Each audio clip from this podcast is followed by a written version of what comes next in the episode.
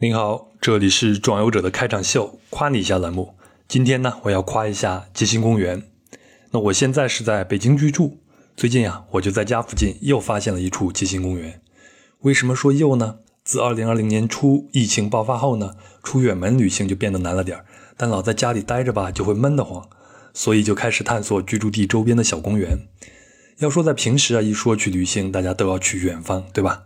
但是身边的这些小美好、小确幸，还真就被灯下黑了给忽略掉了。那我发现呢，就在我现在居住地周边，走路十到二十分钟可达的范围内，至少有四个街心公园了。那小公园里有花、有草、有树、有鸟，你可以闹中取静，看个书啊，躺一会儿啊，还挺放松的。而且呢，这些个公园啊，都是为周边社区居民服务的，设置点健身器材啊，修个跑道啊。晚上跳个广场舞啊，遛个狗啊，让小孩子撒欢跑一跑啊，那置身其中就能感受到一种来自日常生活的蓬勃生机。在疫情之下呢，这种小小的真实的细节会更打动我。那我个人的感受是，这样的小骑行公园在北京市越来越多了。那我就顺手查了下资料，就在两个月前，也就是二零二一年的三月份，那有报道显示，今年只是北京就新增了一百零六处街心公园，一共是八万余亩地。那再详细的数据呢？我没有查到，不过看到了一篇二零一九年五月份中国建设报记者写的一篇文章。那文章讲在北京寸土寸金的 CBD 地区，居民联名上书让建外街道办事处感受到了群众的呼声，所以呢，历经一年，在建外 SOHO 楼下就打造了六千三百零五平方米的街心公园。所以呢，文章写道：寸土寸金之地挤出街心公园，是对民意的最大尊重，也充分体现出了城市管理者的绿化意识。和环保意识，那这个“挤”字儿呢，就是人山人海、人挤人那个“挤”啊，我觉得用的特别的形象。因为我也发现了，家附近的这些街心公园呢，形状几乎都是不规则的，也就是说，在城市建筑群里边，利用现有的空地见缝插针修建的。那在文章里边也写到啊，现阶段我们城市绿化欠债太多，就以北京为例，城市人均公园绿地面积仅为十五点九平方米，近年来呢。虽然各地城市绿化率大幅提高，但按园林在城市中、城市在园林中的要求，与让市民出门见绿五百至八百米见园的目标还有不小的差距。那挤出城市土地建设街心公园的做法，不仅投入少，而且见效快，可以逐步缓解缺园少绿的现象，直至实现开窗见绿、出门见园，切实提升市民的绿色生活品质。那听起来真的是很美好啊！那什么是绿色生活品质呢？那我个人的理解，首先就是有更好的空气和环境，其次呢，让小孩子们有个类自然的游乐场，让年轻人有块变换节奏的休息区，让老年人有块绿色的集体活动点，也让周边的社区居民有打破界限、建立连接的可能性。那更重要的是，绿地让城市的肺活量增大，也让一个城市变得更加宜人。就说我新近发现的家门口的这个街心公园吧。它就在繁忙的广渠快速路高架旁。那公园内呢，郁郁葱葱，有树木、草地、步道和跑道。未来还会有一个小池塘。有时候呢，我会去那里的草地上躺会儿，看看书。那麻雀和喜鹊呢，就在你身边的草地上觅食，快到了我身边也不怕。那这种和谐的景象呢，在钢筋水泥的城市里边，以前可是不常见的。对了，我还看到一只鸟，像鸽子又不是鸽子，所以就特地查了一下，原来是一种斑鸠。说这是北方以前常见的鸟类，那在介绍里呢，还特地提到一句，这种斑鸠在以前的农村也是一种常被猎取的美味。哎，要我说啊，现在咱们也不缺这一口吃的，对吧？那就别吃了，就跟绿地一样，以前咱们欠债太多了，现在就慢慢还吧。好了，这就是本期的夸你一下，壮游者是一档独立播客，很需要您的支持。您可以通过微信公众号文章下方的喜欢作者进行赞助，也可以通过支付宝账号壮游者幺六 .com 进行转账赞助。谢谢您，让我们有机会一起前行。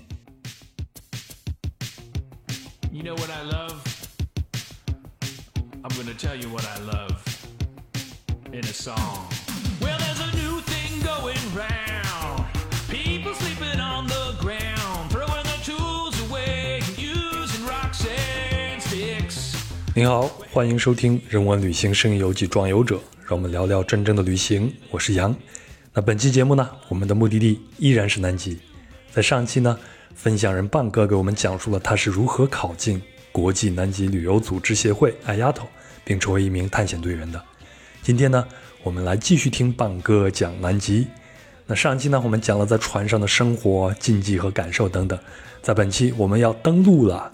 那在南极大陆上露营是一种什么体验呢？为什么要给自己挖个坟呢？当然是带双引号的坟啊！以及怎么解决上厕所问题，有哪些注意事项？另外，南极生态很脆弱，登陆南极需要做哪些生物安全检查？亚南极区域和南极现在受到哪些外来物种的入侵呢？为什么要严格限制和野生动物接触？等等话题，都将在本期呈现。好了，您准备好了吗？我们继续出发。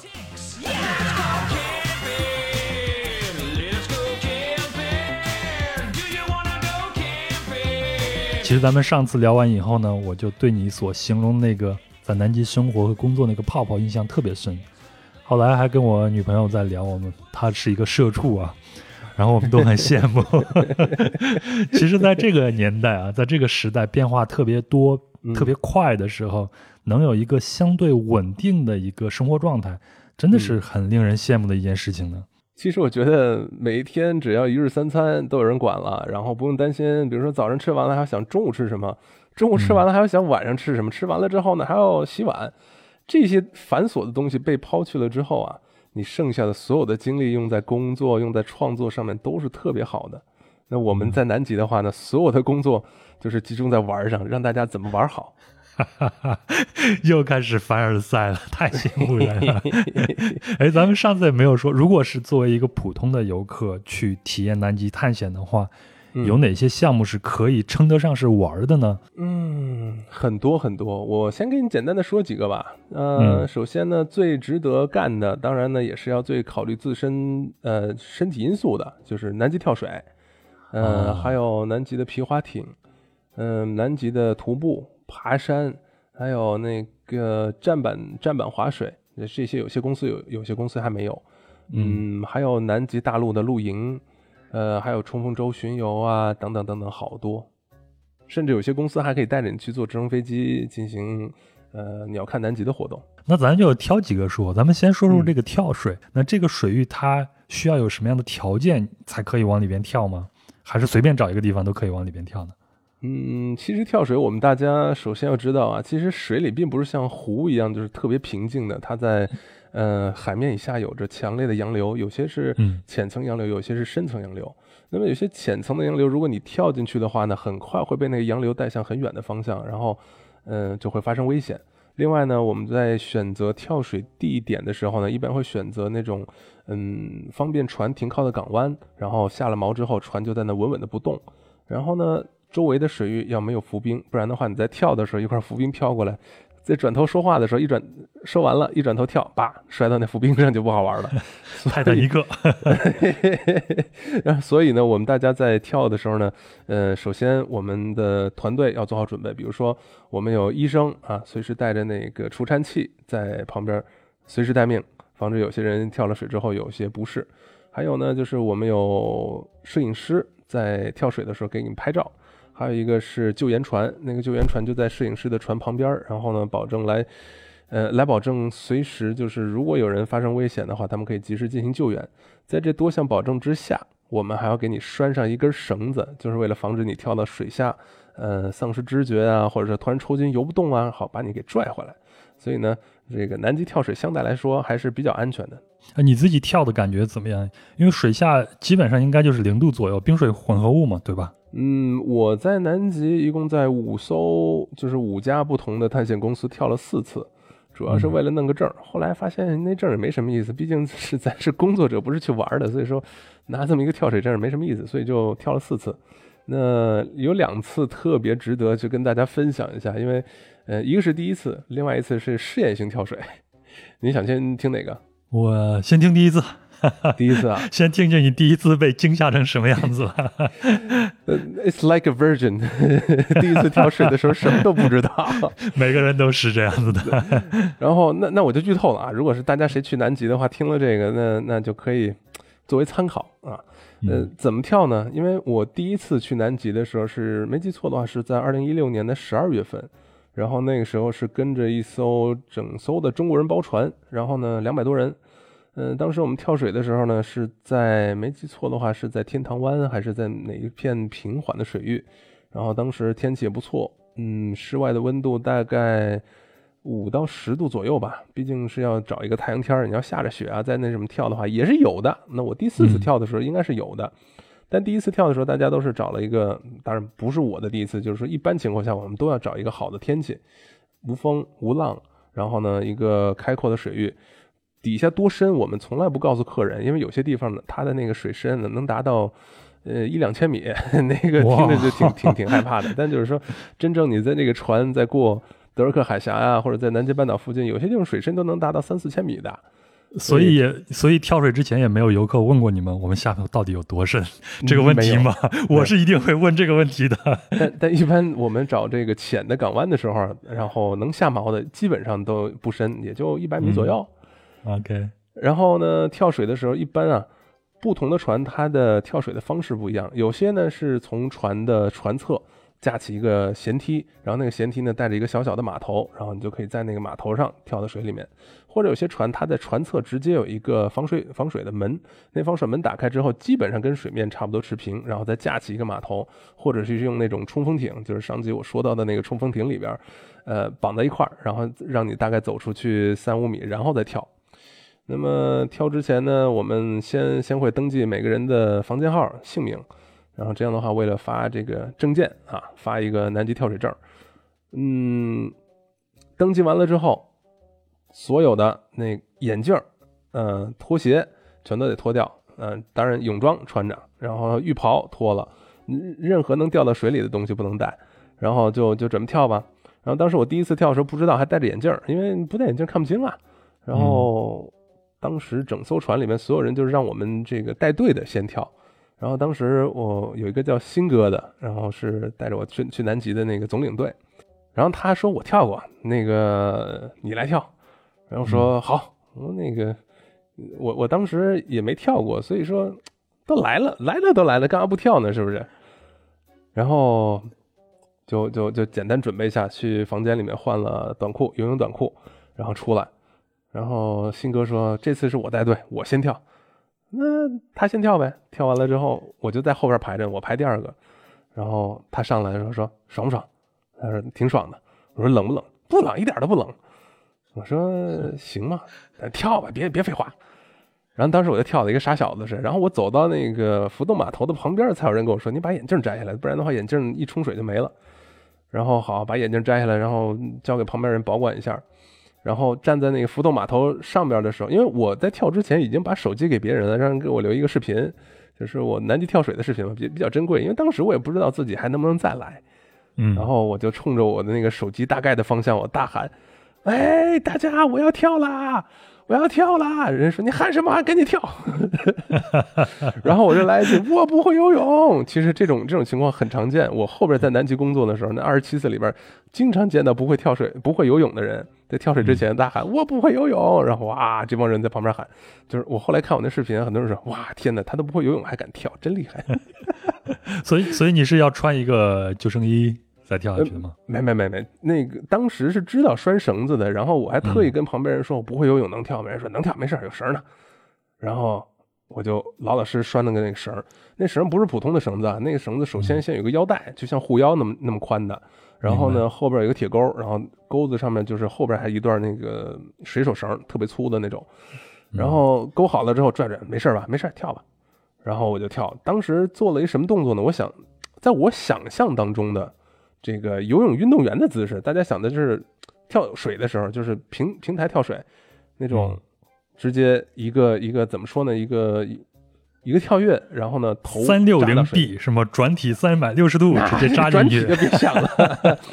当时我就说想的好好的，直接弓着身弓着身子，然后呢就是两个手摆成那种箭头的形状，然后扎到水里边。但是呢，当时对自己的体重估算错误，然后。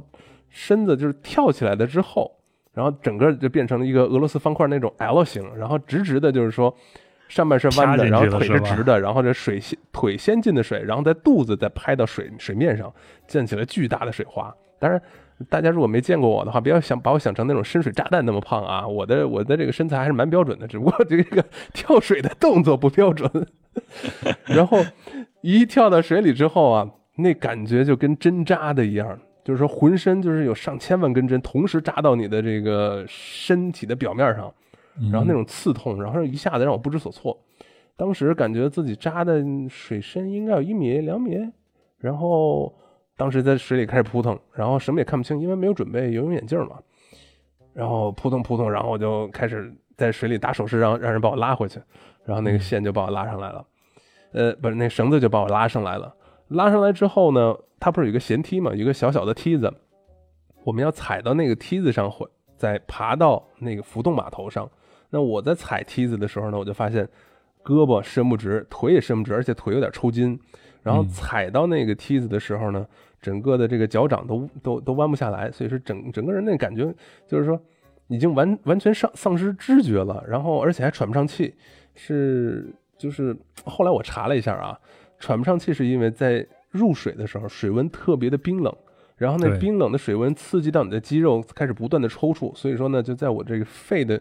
下面这个膈肌也在不断抽搐，所以喘气的时候就 就这种一口气都喘喘不顺的那种感觉。嗯，然后上来是有点两眼发黑，然后呢几秒钟之后呢，就是哎一下子就恢复感觉了。那个入水其实也就五六秒钟的时间吧。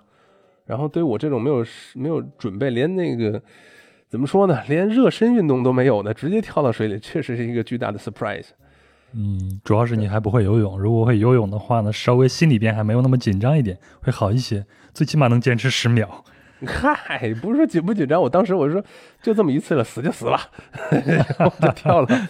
然后上来之后颤颤巍巍的，跟跟跟一个老老年人一样，就是啊扶着那个闲梯，然后人家给我把毛巾披到身上，然后给我蹭了两下，说怎么样，还好吗？我说挺好的。然后快回去洗澡吧。好，回去冲个热水澡。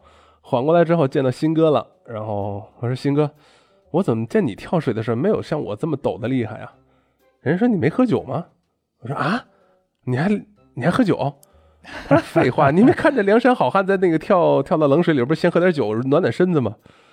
我说我靠，这东西你怎么不早说呀？我什么准备都没有。但是酒要但是酒要少喝，不能喝太多，喝多了跳水的话更危险呢。对啊，但其实啊，话说回来。嗯，正常来说，咱是不应该喝酒的，因为喝酒之后，它会让自己的血液循环的速度更快。然后在水里的话呢，不管是在水里还是在冰天雪地里面，它会让你的体温丧失的更快，这样反倒对身体不好。那除非你上来之后再喝点可以。所以呢，这是一个非常非常重要的细节。然后咱就可以聊聊你下一次印象深的了吧？啊，第二次那当然就有准备了。第二次准备特别充分。因为我们在工作当中啊，每个人都有一件救生夹克啊，那救生夹克是 Maston 呃野马牌的，然后那救生夹克每一件救生夹克不光分大小，还分可以将你这个浮起来的这个重量。那我当时看了救生夹克，对我的重量来说是刚刚好的，但是我就想说，如果我背着书包，呃，就是背着防水袋、背着相机、背着望远镜这些东西加在一块也挺重的，到水里到底能不能浮起来？应该是二零一八年季度结束的时候，然后我的最后一个航次，我跟探险队长说我想跳水，探险队长说都没问题啊，我们探险队的都可以跳，只不过都要最后跳。我说，嗯，我的意思是什么呢？我的意思是我想试一下咱们的救生衣，呃，到底能撑多重。呃，他犹豫了一下，他说：“你后边救生衣你一定要洗干净啊，因为那个有盐水嘛，会可能会有伤害。”所以说，我说没问题，怎么洗我都洗，因为我们我要自己洗，洗完再晾干。然后他说：“好吧，你去吧。”然后当时我就全副武装的去了，穿着什么呢？穿着我的防水靴、防水裤，里边穿着毛裤，然后呢保暖内衣、保暖毛衣，然后穿着我的防水外套。那防水外套就是带漂浮功能的。那这些加在一块儿，我的体重是九十四公斤，然后加在一块儿差不多能有个九十八公斤左右吧。然后那个那个漂浮衣的那那个上限刚好应该是一百公斤左右。换句话说，就是你从来没有试过，如果我在正常的状态下突然落到水里边会发生什么？我的防护衣能不能救到我？对，就像是你像 国内有个新闻，工作那些在工地工作工作的那些工人，然后试自己的安全帽到底好不好使，然后两个一敲，哎，就知道结果是怎么样了。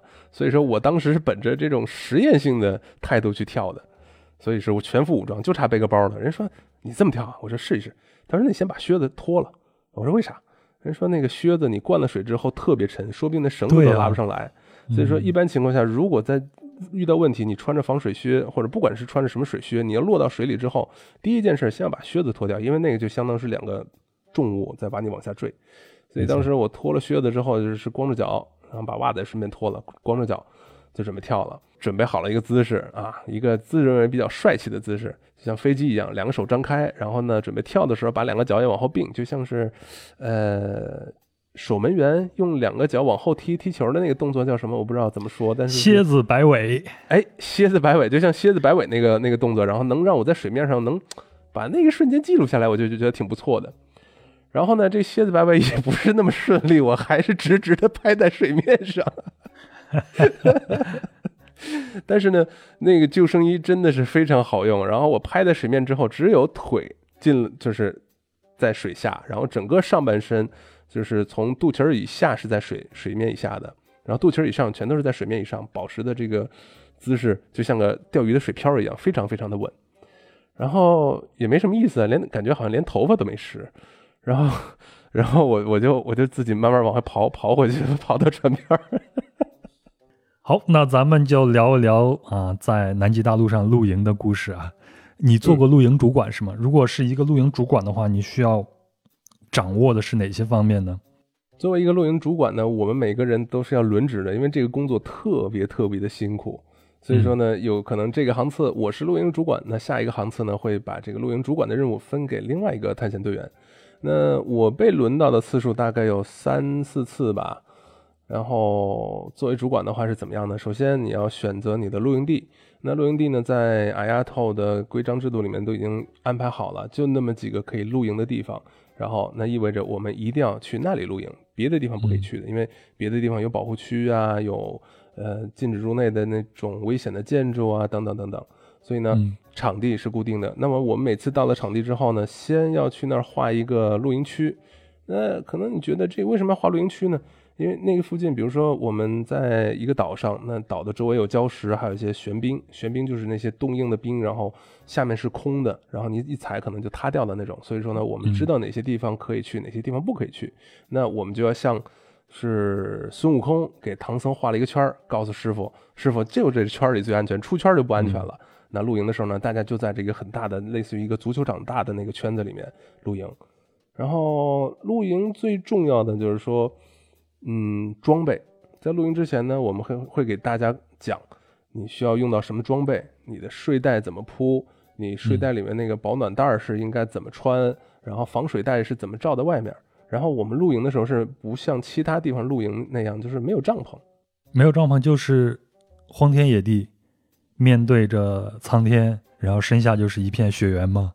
对，有些人可能会觉得，咱不是露营吗？没有帐篷还叫什么露营呢？话说回来。如果给你个帐篷，让你在南极大陆上睡一夜的话，那跟你自己冬天在自己家的小院里搭个帐篷睡一夜没什么区别。所以说呢，我们是不建议搭帐篷的。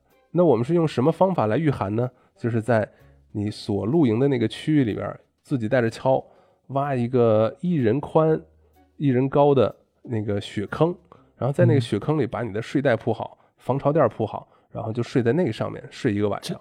这听着好像是给自己挖了一个坟一样。我们的这个工作有些时候被这叫做挖坟者，因为之前有一个俄罗斯的探险队员，然后他在工作之余就是在看坟场，就是在俄罗斯管理一个坟场。然后他跟我说，这工作他干的最轻松了，他一个人挖一个坑的话，大概也就嗯七八分钟的时间吧，就把那个雪坑挖好了，然后把整个的装备什么的放在里边。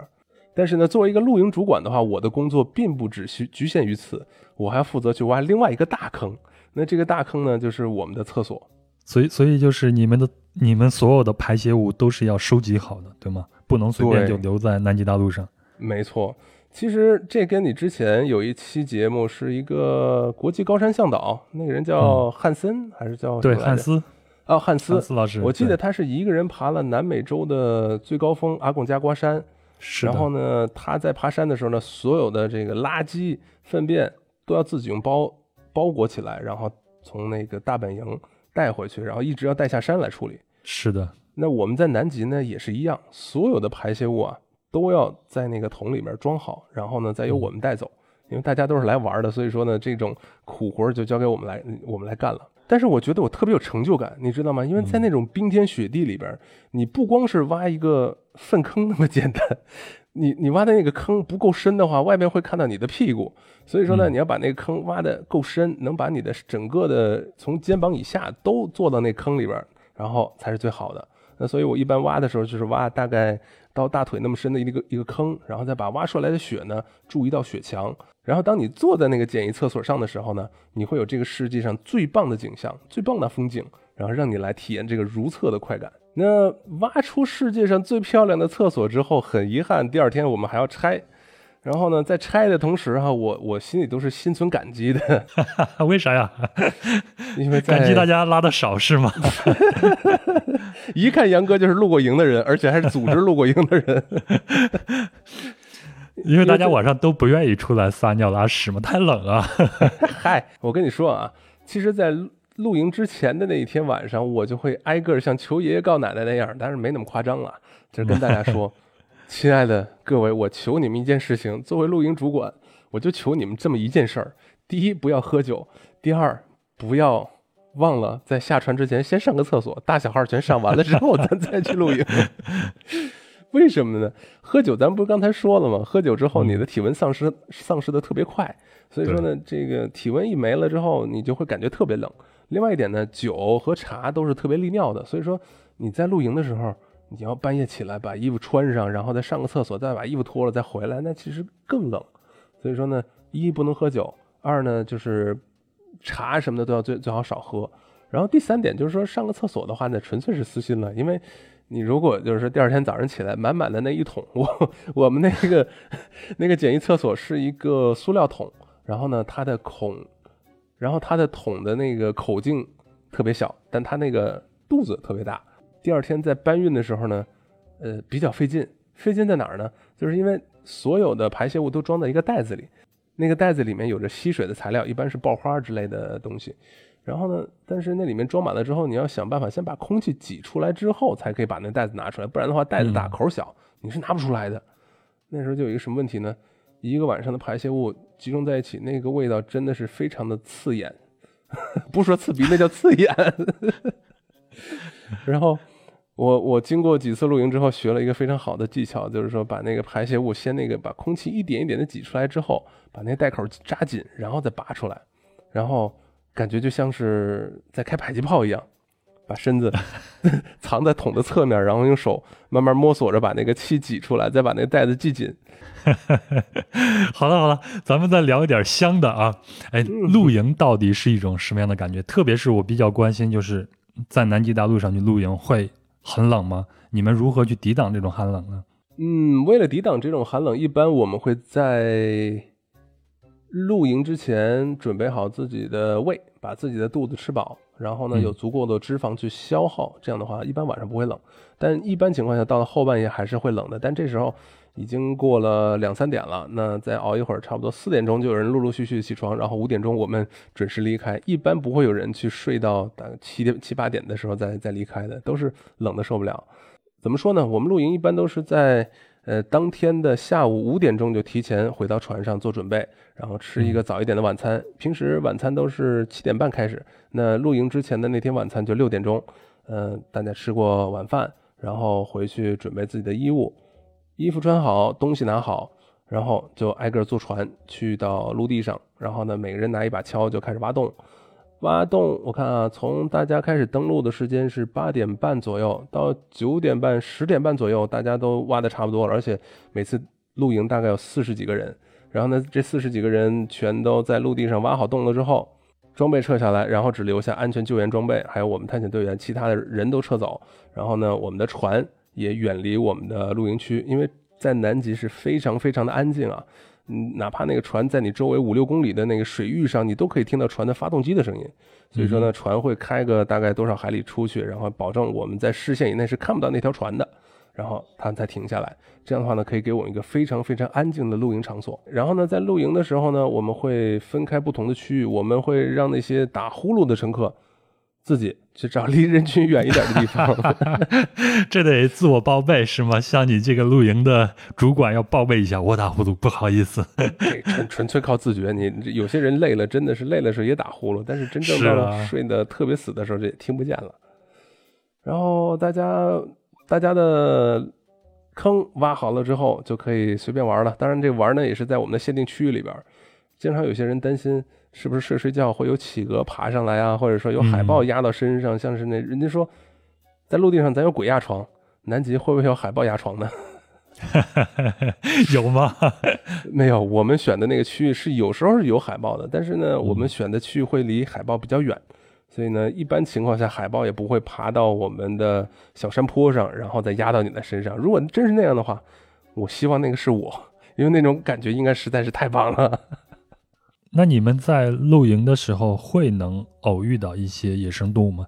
虽然我知道你们选的这些露营地，它应该是离这些野生动物相对来说要远一点的。在露营的时候，我最多会遇到一两只威德尔海豹或者是石蟹海豹在我们营地的周围，但是呢，它们一般都是我们去的时候，它们就在睡觉；我们醒了之后，它还在睡觉，所以说基本上不会对我们造成任何影响。然后呢，在我们露营开始之后啊，周围的一切变得静悄悄的时候。你甚至可以听到威德尔海豹唱歌的声音。我这有一段录音，如果您没有听过这个威德尔海豹的声音的话，你听起来觉得可能自己到了外太空。这个声音特别特别的少见，就像是……哎，我就不形容了，大家听一下吧。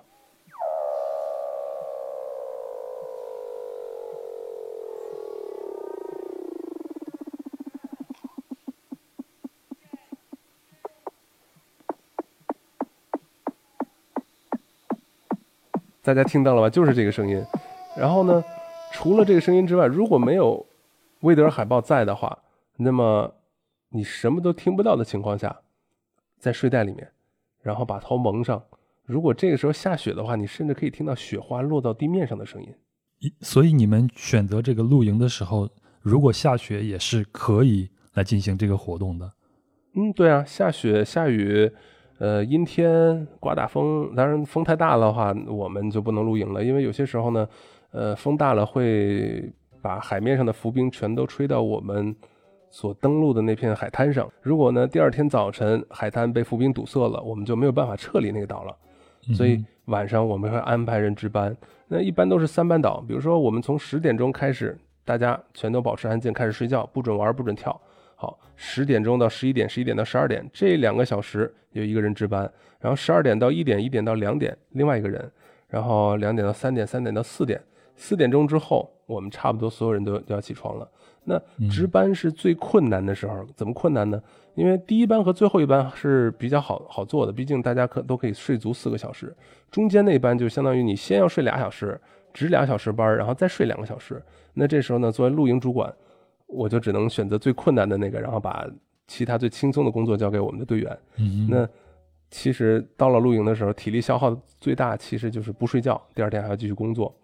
那中间值班的时候呢，不断的要跟剑桥确认天气情况、风力情况，然后还要盯着我们登陆的那片海滩有没有浮冰过来。如果要是有浮冰过来，或者是天气要发生变化的话，我们要保证把每个人叫醒，然后迅速的撤离。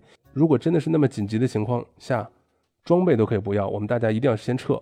但是呢，到现在这么多次，从来没有遇到过那种非常紧急的情况，因为我们都在不断的跟踪，而且呢，在选择露营的时间都是非常有讲究的，所以一般没有遇到过那种情况。哦，这让我想起一句话，就是哪有什么岁月静好，在你的背后都有一群人在负重前行啊！就是在游客们在南极大陆上露营，在听雪花的声音的时候，你们就要时刻着注意。注意伏兵，还要跟剑桥保持通讯，然后保证大家的安全。是的，嗯，如果大家想问什么时候露营最好的话，其实我觉得，如果可以选择的话，当你在选择这个船期的时候，可以选择在每年的十月底，或者是十月初，或者是在二月底、三月初的时候，因为这个时候啊，在南极半岛附近已经是夏天开始或者夏天结束的这段期间，会有黑夜。然后在那段时间的黑夜里呢，如果天够黑，而且没有云彩的话，你可以看到整个的一条银河，非常的漂亮。而且从南极大陆看到的银河，由于它空气非常干燥，也没有灯光污染，再加上周围特别的静，哪怕你睡不着，睁着眼睛看天空，都是一件特别特别美的事儿。说的我无限向往，如果有机会的话，一定要去有一次南极露营的这样的一个体验。可以，可以，这个绝对的。哎，我这还有一个问题啊，也是我昨天晚上看书看到的一个小小的一个信息点。嗯，呃，你前头不是要提到大家都要给自己挖一个坟嘛，就是给自己挖一个可以睡觉的一个地方。对，呃，我看到的这样一个小故事就是，他说在北极啊，就是因纽特人。平时你看他们的动作都很缓慢，做什么动作都很缓慢，这其实是他们为了保持自己身上的干燥，不去做很多很大的或者很快的这样的一个动作。那样的话呢，会让身上出汗，但是在这样的极地出汗会很快带走你身体里边的温度，让你会变得更寒冷。当时呢，就是挪威的那个探险家叫阿蒙森，也就是后来在南极争霸的时候赢了英国人的那一个探险家。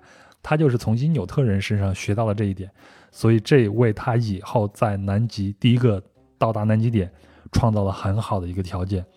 你们在这边有没有一些什么要求呢？是这样的，严哥真的是问到点子上了。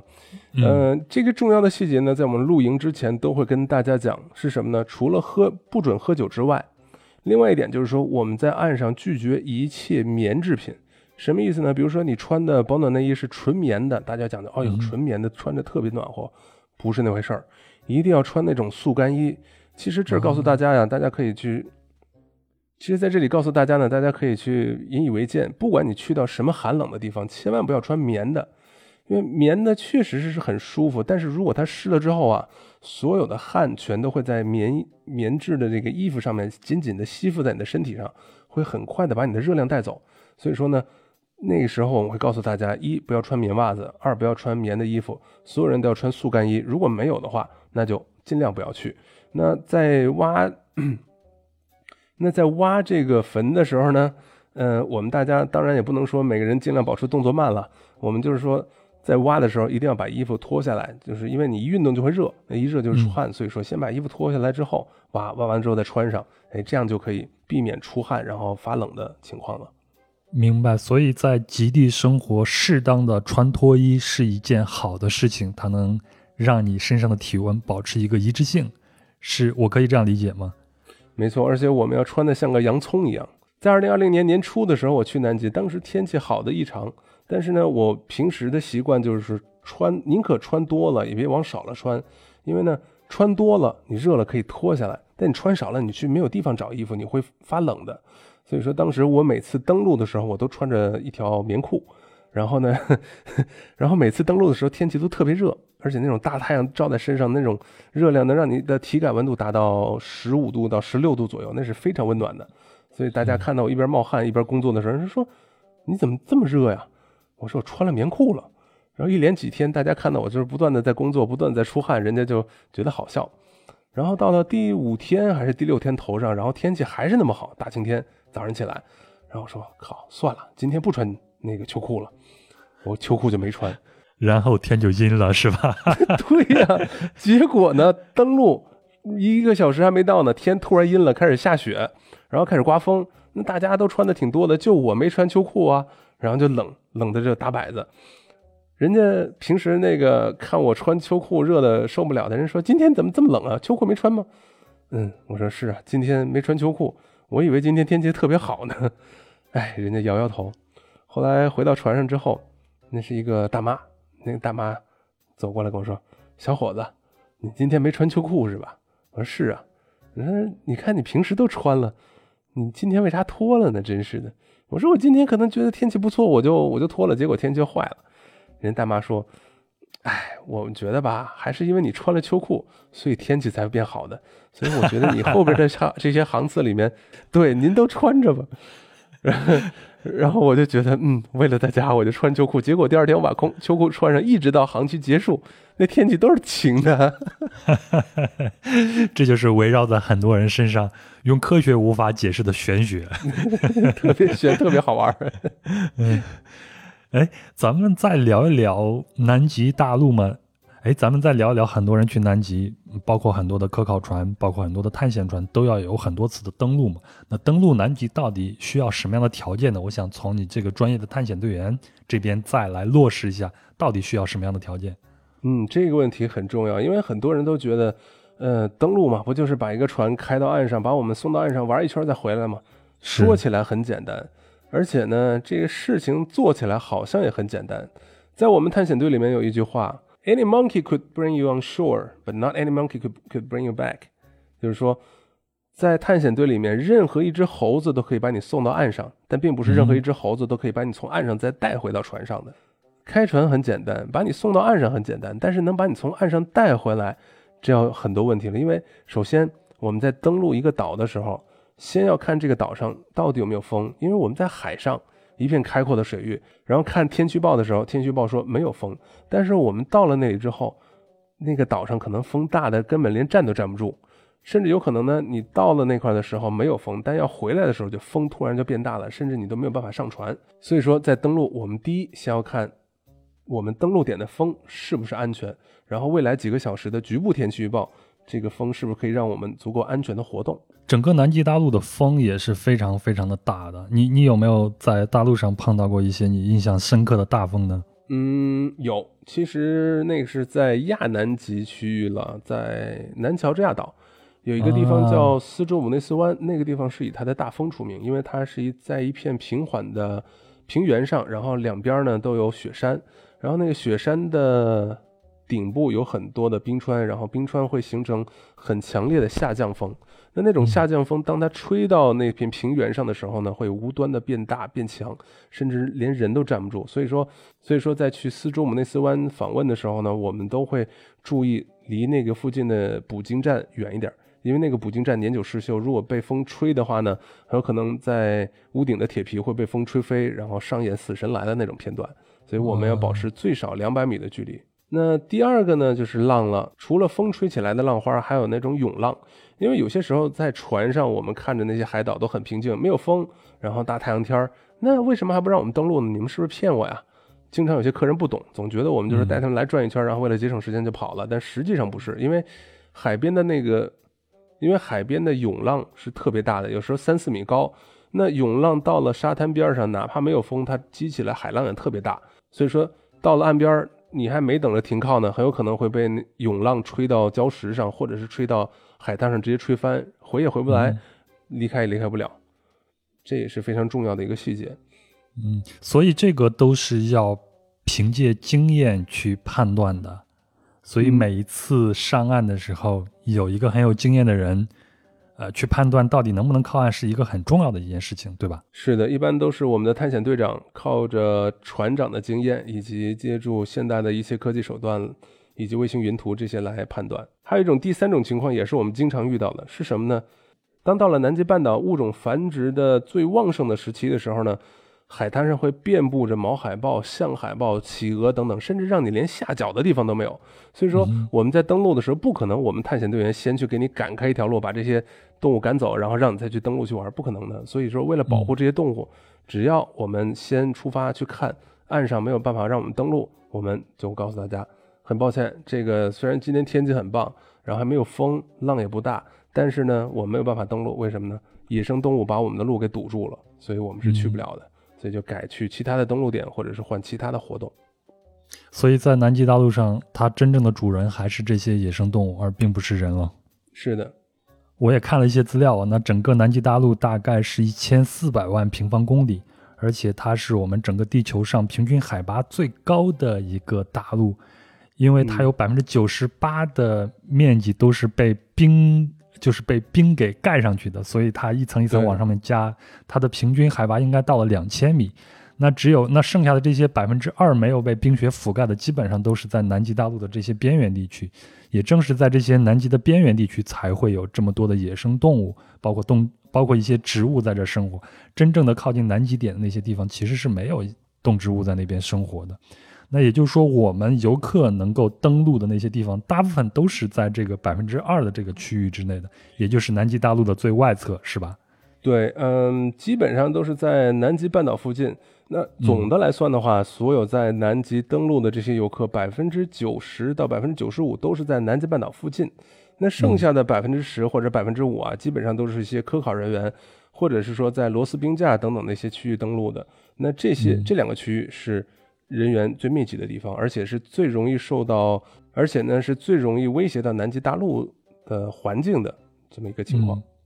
对这一点，其实我还是蛮感兴趣的，因为我去过新西兰。那新西兰对，这是我印象最深的，就是你哪怕就踏入到机场，就开始在查你的行李，包括你的鞋底，它都会有做一个检测，看看你有没有带来一些外来的生物。那南极原本就没有人生活的这样一个地方，现在突然涌进了这么多的游客，那对他们会没？那对他们有没有一些特殊的检测的事项？保证这个南极大陆上的生物安全呢？这个是有的，这个绝对会比新西兰更严格，而且呢，而且呢，严格到了就像是机场的海关或者是缉毒警察一样，在要先检查你所有的登陆行李，还包括你的鞋底啊等等所有的工具，甚至细到了连你的登山杖、三脚架、手套、帽子，所有的边边角角都要翻到。为什么呢？因为呢，如果你带来了外来物种进入到南极区域之后。然后由于天气变暖啊，太阳出来之后，然后他们遇到了土壤或者是利于他们生活的环境之后，他们会在那边大肆的生长，而且会严重干扰到本地的那些第一类，就是地面的地啊，第一类，嗯，或者是苔藓类啊，呃，蕨类这种植物的生存。所以说呢，我们在所有人登陆南极之前，都要进行详细的检查。嗯，这是检查完了之后，我们要把他们的靴子还要放到消毒液里浸泡消毒。当然。靴子都是船上发的，但是领到手里之后，我们每个人还要自己进行特殊检查。自己检查完了之后，我们再过一遍，然后防止任何东西，包括泥土啊，包括呃草籽啊之类的这些东西，千万不能带到南极。而且检查的重点就是登山杖，因为每个人的登山杖，比如说你自己带来的拐杖或者登山杖，在别的地方用过，那它的缝隙里面经常会发现草籽。还有三脚架，在地上插过之后，也是会有这样的情况。另外就是手套，你像手套的缝隙，平时手套看着很干净，但你当把那个手套的魔术贴儿打开之后，你会发现很惊奇的发现，那是上面会有草籽。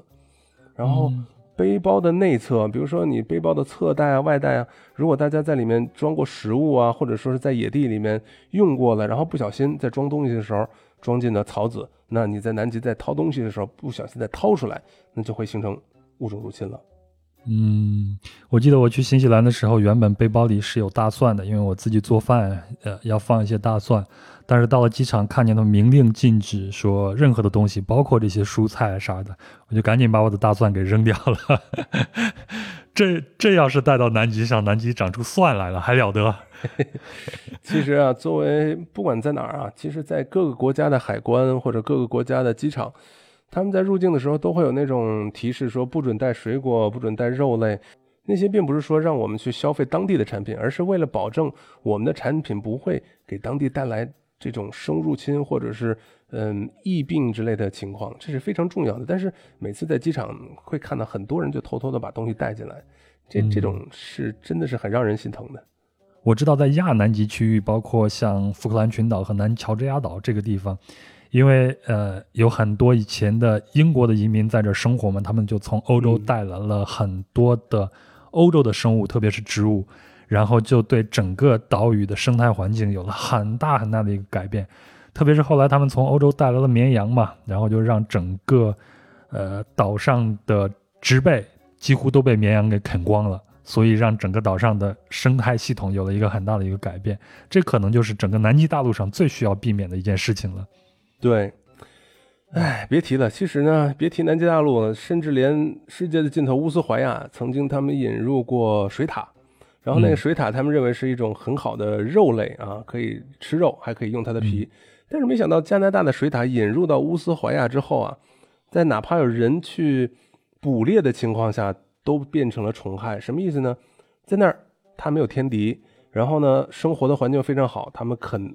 啃掉了很多的树木，建成水坝，然后导致某些区域被水冲毁，或者有有些区域没有水，所以说呢，对当地的植被造成了很大的破坏。然后当地人呢，甚至要去请猎户，然后有悬赏的那种去捕猎这些水獭，然后来达到清除这些水獭的目的。但实际上到了现在两千二零二一年，它这些水獭只是少部分做到没有水獭的这种入侵物种了，但其他在安第斯山脉周围还是有的。也是我前头说的南乔治亚岛和福克兰群岛，我忘了具体是哪个地方了。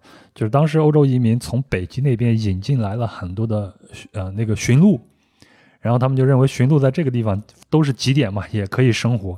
那驯鹿呢，确实很快就适应了这边的生活，然后很快的就开始繁殖，对当地的生态造成了很大的一个威胁。对，最后就导致他们嗯，就是这些群岛上的这些政府部门就得从呃北极那边聘请专业的猎人。过来去猎杀它，这个工作一直好像到二零一六年才把最后一只驯鹿给它就是猎杀掉了。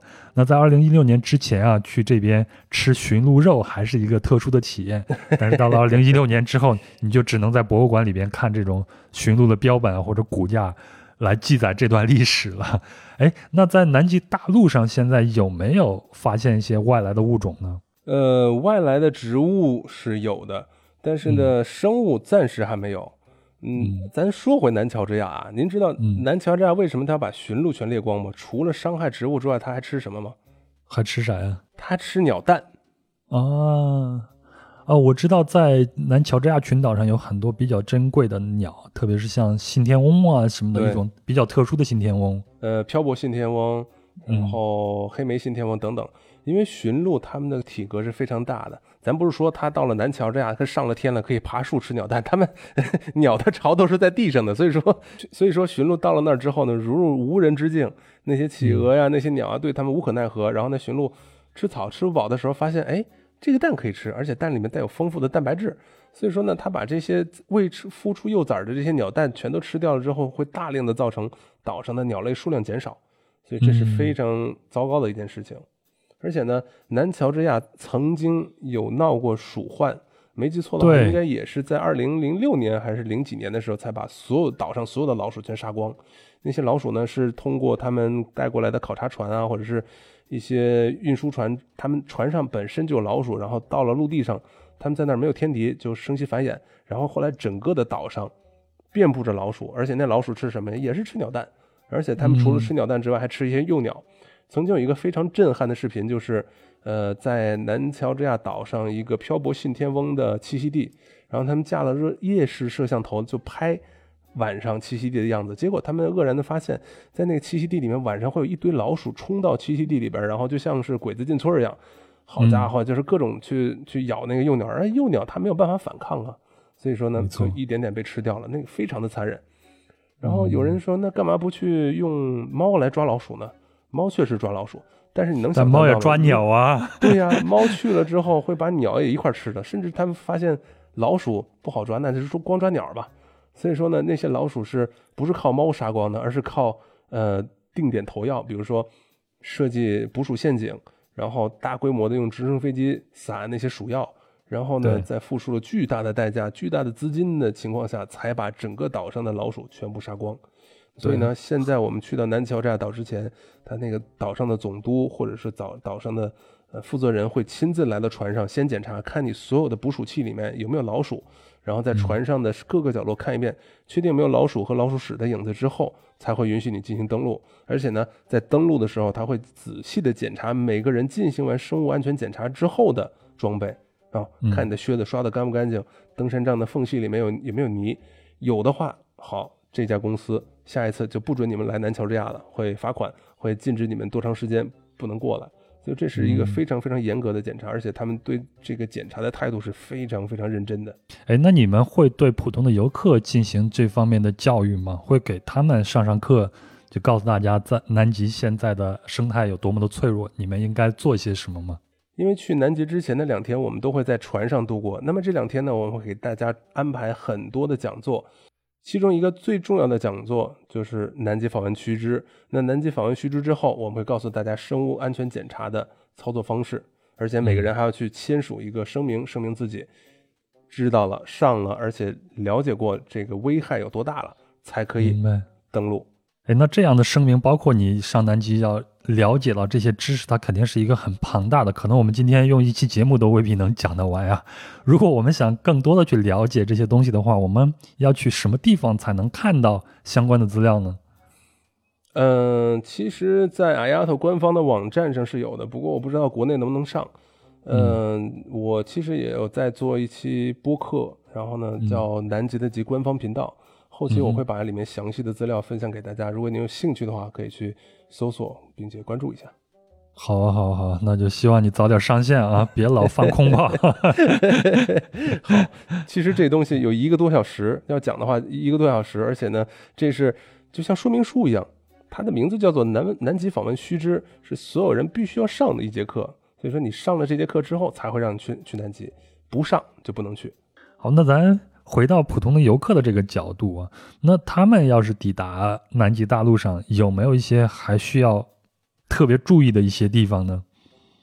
嗯，那咱就接着这个生物安全检查来说啊。除了你的第一次登陆，我们所有探险队员要检查你的装备之后，在每次登陆之间，你都要去再检查自己的装备。什么意思呢？就是说，比如说你登陆了之后，你的靴子踩了这个岛上的泥土，然后带了这个岛上的细菌。如果你的这个靴子不消毒、不清理干净的话，很有可能会把一个岛上的细菌或者是企鹅的疫病带到另外一个岛上。所以说呢，在登陆和登陆之间，我们都会有一个消毒的水池，让大家去消毒自己的登山杖啊、登山靴啊等等这些东西。消毒之后，我们才可以去下一个岛。而且呢，这个完全要靠大家自觉的去检查自己的装备。另外一点呢，我们到达陆地上一定要记得保护自己的随身物品，不是说在南极有人偷你东西啊，是因为南极有时候风很大。那打比方，如果你擦了鼻涕，然后那个鼻涕纸放在口袋里面。然后等会儿掏东西的时候呢，不小心那鼻涕纸被风刮飞了，你的鼻涕纸在那儿就会被低温保存。如果你的自身携带的哪些细菌，然后被几几万年人之后的人发现之后呢，说不定那细菌会非常致命。而且呢，明白了。对，而且呢，那些塑料袋什么的在那儿也不会降解，所以说几百年、几千年、几万年都会在那里。所以说，我们一般会提醒大家不要在南极带塑料袋儿，因为很可能。因为很可能有人会用塑料袋去遮盖自己的相机呀，等等这些东西。而且，如果真的被吹走了，有些鸟类或者动物当成食物吃下去了，那这就非常糟糕了。甚至有一次，我们的一个客人，他的相机的防水袋是那种很厚重的防水袋，不是普通的塑料袋啊，是防水袋，被风吹走了。然后我们两三个人追了大概有两三百米，才把那个袋子给追回来。因为它虽然重，但是当时风挺大的。直接被吹飞了，我们是硬生生把它追回来的。那就是在南极大陆上，我们通常会看到有很多的企鹅。那这些企鹅其实它们，嗯，也是相对来说也是比较脆弱的。它也应，它也，它们也应该跟人类保持一个距离，是这样子的吗？嗯，对。呃，在南极呢，我们要与企鹅保持最少五米的距离。嗯，这个距离是南极公约规定的，因为在这个距离之间呢，企鹅是不会害怕的。你要一凑近的话，企鹅。就会有那种害怕的心理，然后再凑近一点的话，企鹅就会丢下蛋就跑掉了，因为它觉得你是一个巨大的掠食者，然后它为了保存自己的生命，就直接离开它的窝，跑到一个安全的地方，就是跑到与你更远的地方。那这种情况下，如果你把企鹅惊扰了，那它如果正在孵蛋的话，那很有可能它这个蛋就直接暴露在空气当中，然后吃蛋的，当然现在没有驯鹿了，还有谁吃蛋呢？贼鸥。巨户等等这些鸟类，他们会把这个企鹅蛋叼走，就像早晨吃一个煎蛋一样，把那企鹅蛋的蛋壳蛋壳啄破，然后吃里面的蛋液。那我们一不小心的动作会导致一只企鹅的死亡，一只尚未出生的企鹅就这么死了。所以说呢，我们一定要遵守这个最低五米的距离。而且呢，单只的企鹅如果它在活动的时候，我们靠近它五米左右的距离了，它会开始跑。那这种情况下呢？它的跑动会无端的消耗自己的体能，包括肚子里的食物。那很有可能这个企鹅是在去给企鹅宝宝喂食的路上。如果一受到惊扰呢，它对食物的消耗会变快，然后导致自己给企鹅宝宝的食物不够，然后企鹅宝宝有可能会饿死，或者说是生长的速度变慢。所以说一定要记得与它们保持安全距离。那除了企鹅，在岛上还有很多的海豹嘛？那跟海豹，海豹相对来说体型大。一般的游客不会太敢去靠近它们吧？嗯，海豹别看它体型大，但是它跑起来也特别快。比如说，呃，在南极我们最经常可以看到的就是象海豹，象海豹就是大象的象。嗯，当然它没有大象那么大，但是实际上它的吨位一般都是在三吨半、四吨左右。所以说，一只机动的象海豹，它跑起来的速度不亚于一辆小汽车的速度。然后呢，而且在沙滩上你是跑不过它的。所以一定要对象海豹保持最少二十五米的距离。然后另外一种海豹就是毛海豹，我那个毛海豹它的领地意识特别的强。当我们慢慢的靠近它的时候呢，它会抬起头，然后开始嗯嗯嗯这样的这 开始这样的去闻空气中的味道。然后当他嗅到了陌生人的味道的时候呢，他会变得特别警觉，然后嘴里发出那种警告音、提示音，然后来告诉大家他变得非常警觉，而且那时候他脖子上的毛会竖起来。然后如果你戴着墨镜还没有看到它，而且让它受惊了之后，它会追着过来咬你。这种景象让我想象起来，就像一只受惊的大鹅，战斗力非常强的大鹅向你冲过来一样。嗯，可以比得上大鹅的速度，但是那个体型你可以比成一只受了惊的藏獒。哦，太可怕了！因为被那个海豹咬一口之后，你是没有任何抗生素可以治疗你的。因为海豹它从来不刷牙，它的牙齿上带有大量的细菌，甚至抗生素都没有办法来治疗它带来的那种细菌，所以说被咬一口几乎都是致命的。嗯，那有没有发生过海豹伤人的这种事件呢？无论是有意还是无意的？有，在二零一八年有一艘船，然后他们在南乔治亚的时候，就一个乘客，他在拍摄像海豹的时候呢，直接就是趴在地上，为了换取一个更好的角度。拍这个像海豹，结果呢，他因为自己身上的衣服颜色是灰色的，被象海豹当成了同类，所以说那个象海豹直接从沙滩的一头冲向他，然后他在跑的时候呢，又被石头绊倒了，结果那象海豹直接咬到他的肋骨，当时所有人都要从南乔治亚紧急疏散，就为了他一个人来进行医疗救援。你说到这种因为拍照去打扰野生动物啊，这种事情发生的太多了，特别是在网上也见到太多。我也看到过一些旅行者，他们说去南极旅行的时候，经常看到中国团里边的某些人或者是老法师什么的，为了拍到一张更好的照片，故意去截断企鹅的这种行进路线呀，或者去用石头稍微的砸一下周边，或甚至是去砸这些企鹅，这就会引起这种探险队员们非常大的一个愤慨，甚至有时候都会跟他们吵起来。你有没有碰见过这种情况呢？哎，这个是你你怎么知道的呀？嗯，怎么说呢？很多这些东西我都没有一个渠道去向外边宣传，因为我平时很少写任何东西。嗯，然后呢，今天有机会在这儿，那我也给大家分享一个吧。就是之前我遇到过什么情况呢？就是一个客人在我们所有人登录的时候呢，他是因为个人原因，然后登录的比较晚，然后我们大家快回来的时候，他才开始登录。那么他登录的时候就告诉我们探险队员说：“我刚过来，我去那儿拍一张照行不行？”我说：“可以，你拍一张，然后马上回来，我们所有人一起走，因为我们要走了。如果在这个地方耽误一点时间的话，那我们在下一个地方也会耽误时间。而且在南极登陆的时候呢，我们的时间是严格限制的。在南极登陆，我们就像是去网吧开几个小时的机器一样，如果你坐在那机器上不下来，那人家想用的时候，你是浪费了人家的时间。所以说呢，你一定要遵守这个时间。结果那个客人。他上来，中国客人上来之后呢，说我就拍一张照片，结果呢就越走越远，然后我甚至要从登陆点那个地方跑回去把他拽回来，然后结果他不听，他说我刚过来，然后你看那边还有人吗？我说那是探险队员，他说等他们过来我们再回去行不行？我说先生很抱歉，这件事儿呢不能成全你，因为本来是你的个人原因来晚了，但实际上呢我让你拍这张照片已经是在我们能允许的范围内了，请不要得寸进尺。呃。但不要得寸进尺这事儿我没这么说啊，但是呢，他就各种的说我不回去，不回去。当时我们的队服上都有那种魔术贴儿，然后呢，一个胳膊上一个，我就一把薅下来一个魔术贴儿，我说警告你一次，如果再有一次的话，我们是有权利禁止你登陆的。那个是来到南极的第一天，然后呢，那客人就就急了，他说你不能这样啊。我说是你在扰乱我们大家的登陆秩序，我们现在要回来了，然后你你是不听我的劝阻，所以这是我给你的警告，而且请相信我，我有这个权利的。然后那个人就非常的就是叫什么郁郁寡欢呐，还是那个词应该怎么形容呢？郁郁寡欢呗。那嗨，就想我特别想形容出他当时那种感觉啊，就是郁郁寡欢的低着头，然后就往回走，照也不拍了，然后话也不说了，就低着头往回走，然后我就跟着他一块走。他一边走一边就是磨磨蹭蹭的，也不拍照了。他回头看一下我，回头看一下我，然后说：“那个，你能把那个魔术贴给我吗？”我说：“怎么了？”但是这个我不知道你们的规矩，我我很对不起。所以那个魔术贴就是相当于足球场上的红黄牌这样的感觉吗？如果两个魔术贴都没有了，就代表着他没有权利再登录了吗？不是，那个魔术贴人人都有的，只不过你上面空一个挺难看的。啊，然后啊正常来说呢，我们都是不不能像警察一样拍照取证吧，但是都是说你去警告这个人，然后警告这人嗯不听话的话呢，那下次就不让他登录了，这种事情是有的。但是呢，就是我当时没有一个更好的办法可以把他拉回来，我又不能用暴力，我又不是警察，是吧？嗯所以说呢，我就把魔术贴一撕，然后我说警告你一次。然后他回来的时候，他说你把那魔术贴给我吧，我以后再不这样了。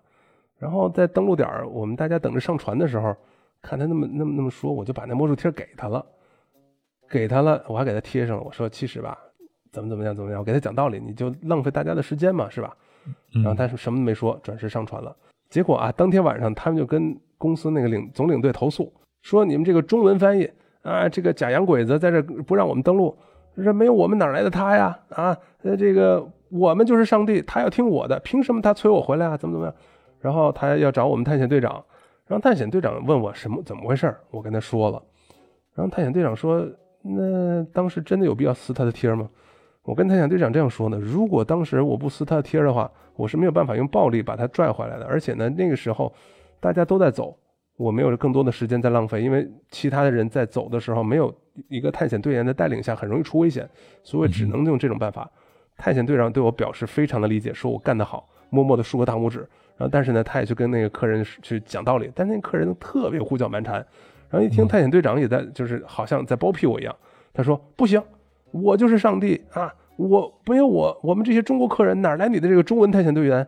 你这个假洋鬼子！”他说：“因为我在国外生活的时间比较长，然后呢，他一听我是在国外生活时间比较长，下意识的以为我就是一个外国人，就是一个中国人换了一个外国国籍，然后他就骂我假洋鬼子。我当时气得差点就想去那个前台把自己的护照拿出来给他看，中国护照摔到他脸上，老子是中国人。然后他一看探险队长不理他，他说我要找船长，啊，就在那个前台闹闹闹，我就真的是没话可说。这些巨婴真的是让我特别特别的伤心，一想起那次就特别伤心。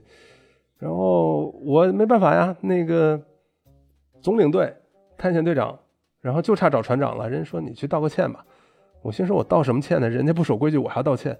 人家说你不应该撕人贴啊，人家是个，我，然后 我他妈当时我就愣了，我说啥老，后来就不了了之了。但是呢，到了行程的最后一天，他还拉着我的手，特别的依依不舍的说：“哎呀，兄弟，错怪你了。”我说：“哎，没事儿。”两个人还依依不舍的，我们还加了微信。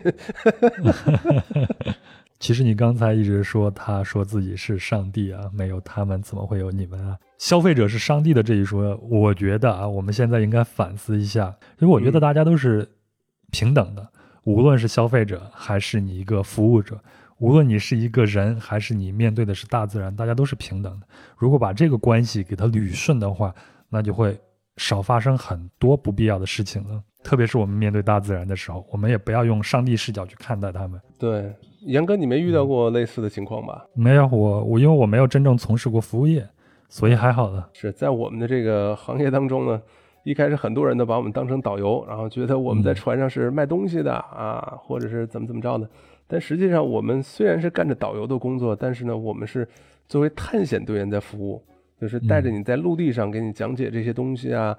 然后并不是去给你带着你购物啊，或者卖你一些什么东西的。我们的这些探南极的探险船跟普通的游轮是不一样的，没有那些乱七八糟的事情。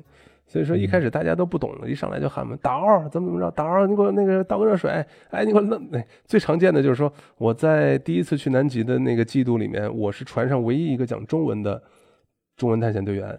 然后在他们就是需要帮助的时候，我是很乐意的。但是就是说任何帮助，比如说。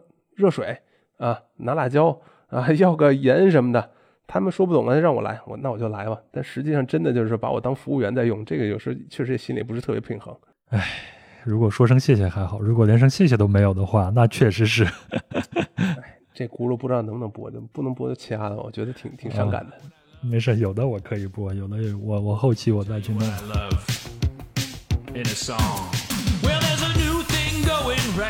好了，以上就是本期的全部内容了，也是南极系列的第二期。那在第三期的节目里呢，我们要聊到南极上的长居人口，也就是各国科考站里发生的故事了。比如我国的长征站，那它是怎么建成呢？而在其他国家的科考站里呢，比如像乌克兰站的南极酒吧是什么样子的？英国科考站为什么又成了一个所谓的大超市呢？哪里有南极唯一的有牧师值守的教堂？哪个科考站又成为了一个有人类出生的地方呢？那除了故事，还有事故，比如像南极的雪雪事件，俄罗斯科考站的剧透持刀追砍事件等等。那这些故事听起来也许挺狗血，但是别忘了，这里是地球上最不适宜人类生活的地区。好了，那我就剧透到这里了，咱们下期再会。再次感谢棒哥的精彩分享，也感谢您的陪伴。如果您喜欢本期的节目，请分享给身边的朋友，让他们也知道壮游者的存在。也欢迎您在评论区给我留言。如果您想和主播以及一些嘉宾直接交流，请微信添加“壮游者二零一八”，他会将您拉进壮游者的听友群。那“壮游者二零一八”就是“壮游者”的拼音全拼加上“二零一八”这四个数字。另外呢，本期棒哥提到的相关的细节图片都会在公众号“壮游者”里面呈现，请微信搜索并关注“壮游者”就可以了。最后，祝您一切顺利，咱们下期见了。